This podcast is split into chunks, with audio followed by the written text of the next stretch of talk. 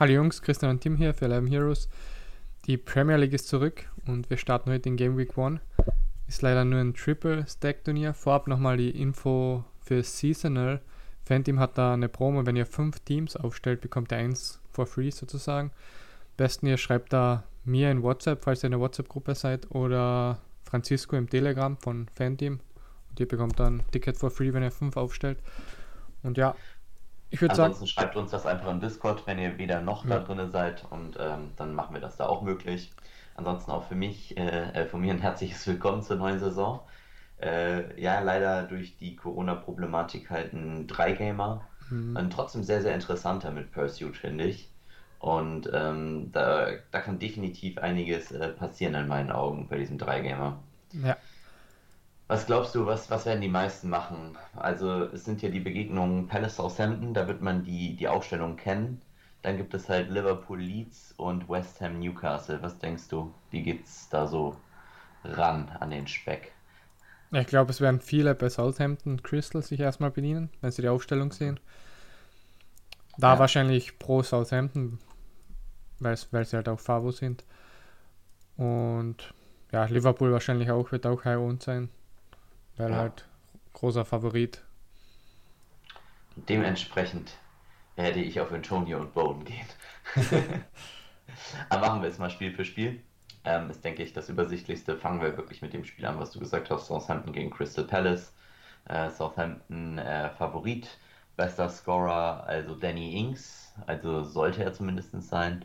Ähm, ja, ja es ist schon ein sehr, sehr tricky Spiel tatsächlich, finde ich auch.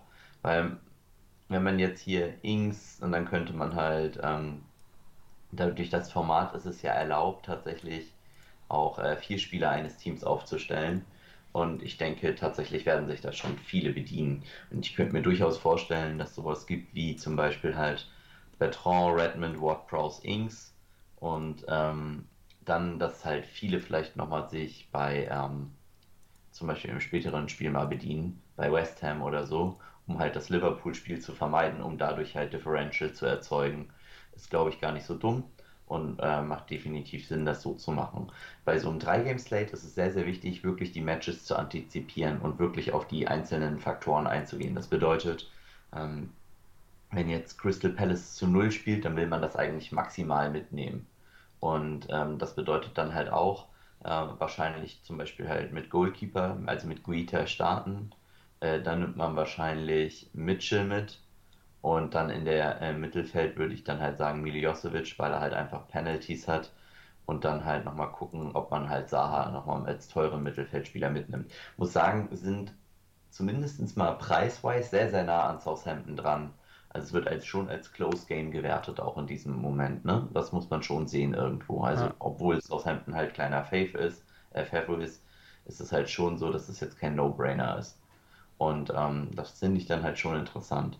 Ich denke halt, das erste Spiel ist grundsätzlich high-owned und man muss halt in so einem 3-Game-Slate oder also ja, muss man halt für Differential sorgen. Und das kann man halt entweder machen, indem man halt tatsächlich zum Beispiel das erste Spiel sogar skippt und dann halt nachher auf die späten Spiele geht. Das werden nicht viele Leute machen und muss dann halt auf ein 1-1 hoffen, wo halt irgendwie die Einwechselspieler die Tore machen. Das ist ja eine legitime Taktik.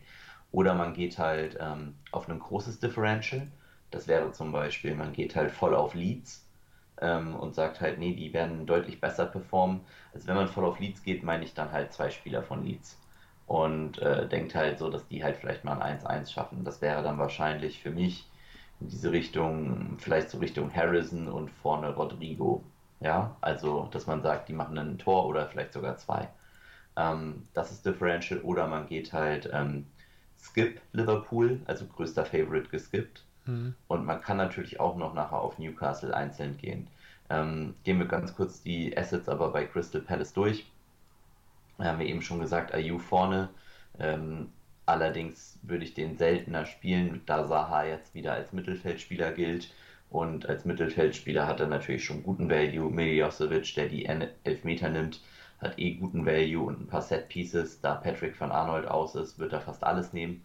Und ähm, dann ist die Combo Saha Miljosevic sehr, sehr gut, weil Saha oft einen Freistoß rausholt, den Miljosevic dann äh, verwandeln kann, zum Beispiel. Oder halt den Elfmeter. Und das ist halt schon in sich eine gute Kombo. Und dann kann man das halt noch mit einem Abwehrspieler, sei es wie man da will. Also man kann natürlich Mitchell nehmen, das ist der günstigste. Äh, Im Pursuit-Format natürlich dann eher ansprechend. Und dann halt als Torhüter Gita, weil gerade wenn man ausgeht, dass Crystal Palace zu Null geht, dann würde ich schon davon ausgehen, dass sie trotzdem viele Schüsse drauf kriegen. Und auf der Gegenseite äh, bei Southampton ist es halt auch eigentlich relativ klar. Ähm, Abwehrspieler da am interessantesten vielleicht Bertrand.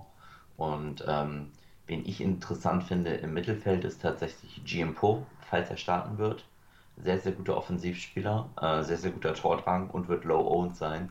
Äh, es liegt einfach daran, dass Armstrong ausfällt und vorne dann halt Adams oder Ings. Die werden aber beide gut owned sein. Insofern macht man damit keine Differentials. Und insofern äh, weiß ich nicht, ob ich die so für super interessant halte. Ward Prowse sollte Elfmeter haben und die Set Pieces.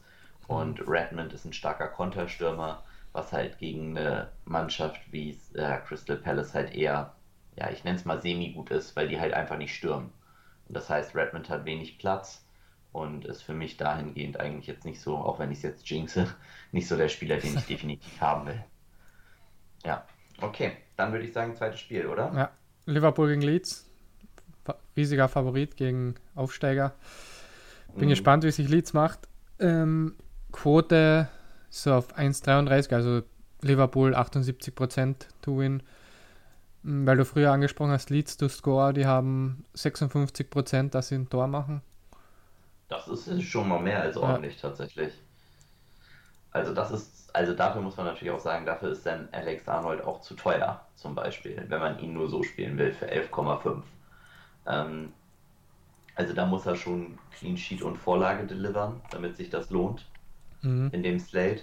Ähm, und bei den Odds, die gar nicht so geil dafür sind, ist das tatsächlich, glaube ich, schon mal erstmal ein Brett. Das geht tatsächlich für mich so in die Richtung, dass ich an diesem Slate eher Liverpools, das heißt, die skippen, aber zumindest mal in der Abwehr skippen würde. Beziehungsweise, wenn ich halt TAA spiele, dann als Kapitän und ähm, dann halt irgendwie auch noch anders verbunden. Aber äh, Salamani, infinite teuer wie immer. Firmino ein bisschen günstiger, aber ähm, ja, von wie vielen Toren gehen die Bucks insgesamt aus? Ähm, von. Moment. Eiskalt erwischt, habe ich dich.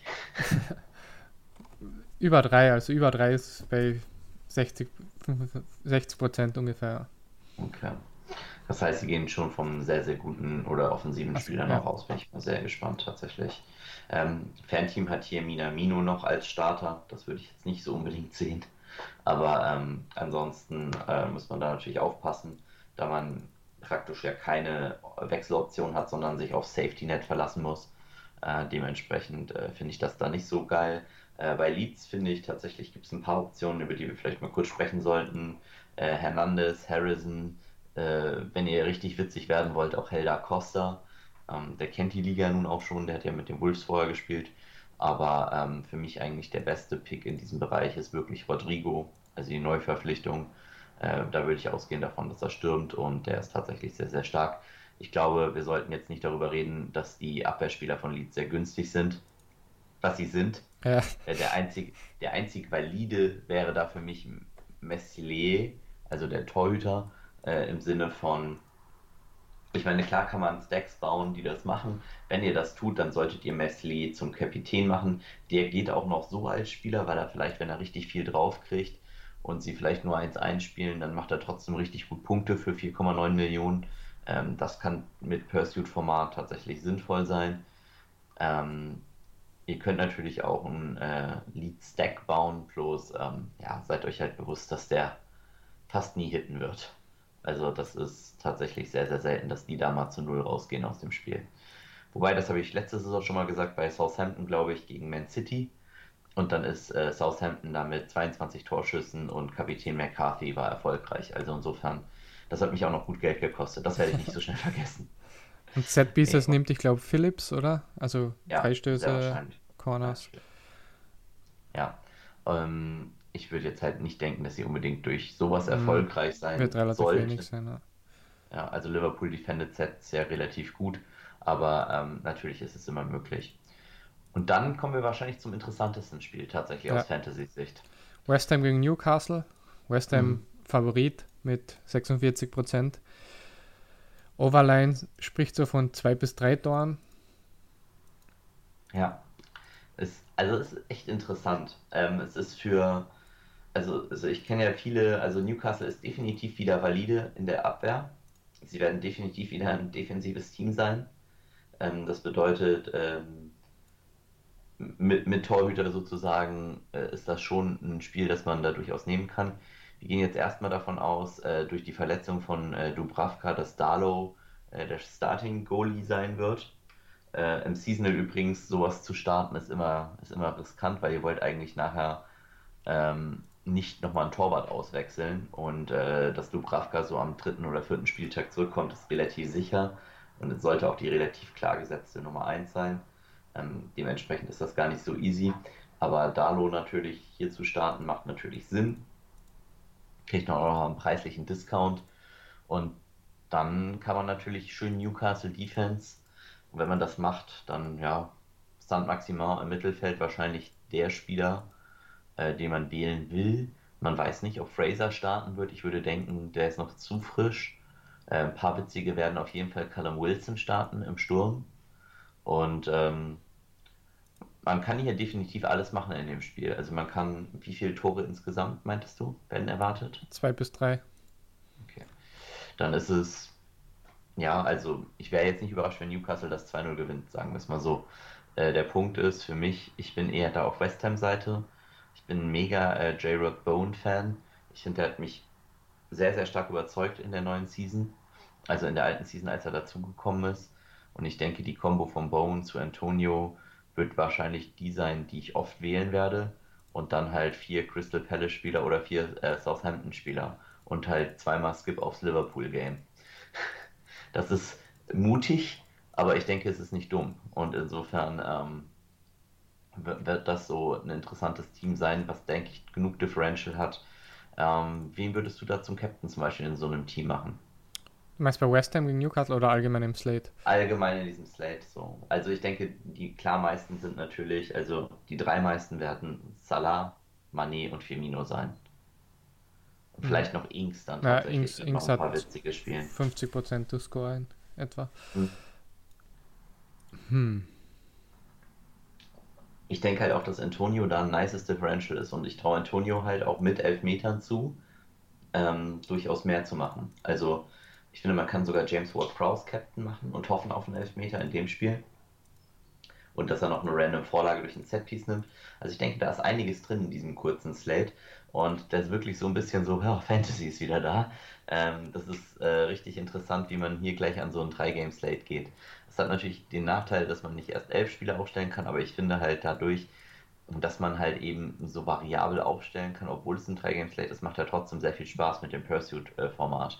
Und dementsprechend äh, versuche ich halt so viel wie möglich Budget zu saven und gehe dann halt äh, tatsächlich eher ein bisschen weg von Liverpool. Wobei äh, es natürlich der größte Favorite ist und euch sollte bewusst sein, im Normalfall wird Salah da schon seine zwei Tore machen. ja. ähm, ansonsten vielleicht Geheimtipp, ja, wäre Jay Adams, würde ich einmal so in den Raum werfen. Also der zweite Stimme von Southampton. Weiterer Geheimtipp wäre halt tatsächlich Callum Wilson oder eben halt, dass ihr von der Gegenseite Crystal Palace halt sowas nehmt wie ein Ayu, einfach weil den halt wenige Leute aufstellen werden. Mhm. Das sind so Kapitäne, mit denen ihr viel richtig machen könnt und die ihr auch ein Team aufbauen könnt. Und man kann natürlich auch einfach Full EV gehen, das heißt, man stellt hier einfach vier Liverpool-Spieler auf und äh, reichert sie einfach mit Danny Ings und äh, Patrick Antonio, also den meisten Torschützen an. Äh, das ist halt ein sehr, sehr sicheres Play im Sinne von, äh, da seid ihr auf jeden Fall auf der Seite der Odds muss euch natürlich klar sein, dass ihr relativ wenig Pursuit-Punkte kriegt. Ja, da muss das heißt, Liverpool schon ordentlich scoren. Ja, und die müssen alle hitten halt auch. Ja. Ist trotzdem, glaube ich, eine valide Taktik. Also, hm, ich meine, die Odds sind ja nicht umsonst so gut für hm. diese Teams, weil das halt auch am meisten passieren wird, ne? Also, ja, klar. Und ich denke, wenn man zum Beispiel dann vielleicht einfach Inks wegnimmt und zum Beispiel Ward Prowse dann stattdessen nimmt oder halt Inks und Ward Prowse und dann halt vier Liverpool-Spieler, auch das kann definitiv äh, treffen. Und ähm, dann hat man da halt auch schon viel richtig gemacht. Guti, ich glaube, dann haben wir es ganz gut zusammengefasst, ja. oder? Sind durch. dann äh, ja, hoffen wir, dass ihr beim nächsten Podcast äh, nächste Woche auch wieder dabei seid. Äh, lasst uns gerne auch sonst ein Abo auf unserem YouTube-Kanal da. Da werdet ihr auch ein paar Videos zu dem Thema englische Premier League finden. Und dann hoffen wir, dass ihr beim nächsten Mal wieder dabei seid. Das waren Tim und Christian Eleven Heroes. Bis zum nächsten Mal. Tschüss. Ciao.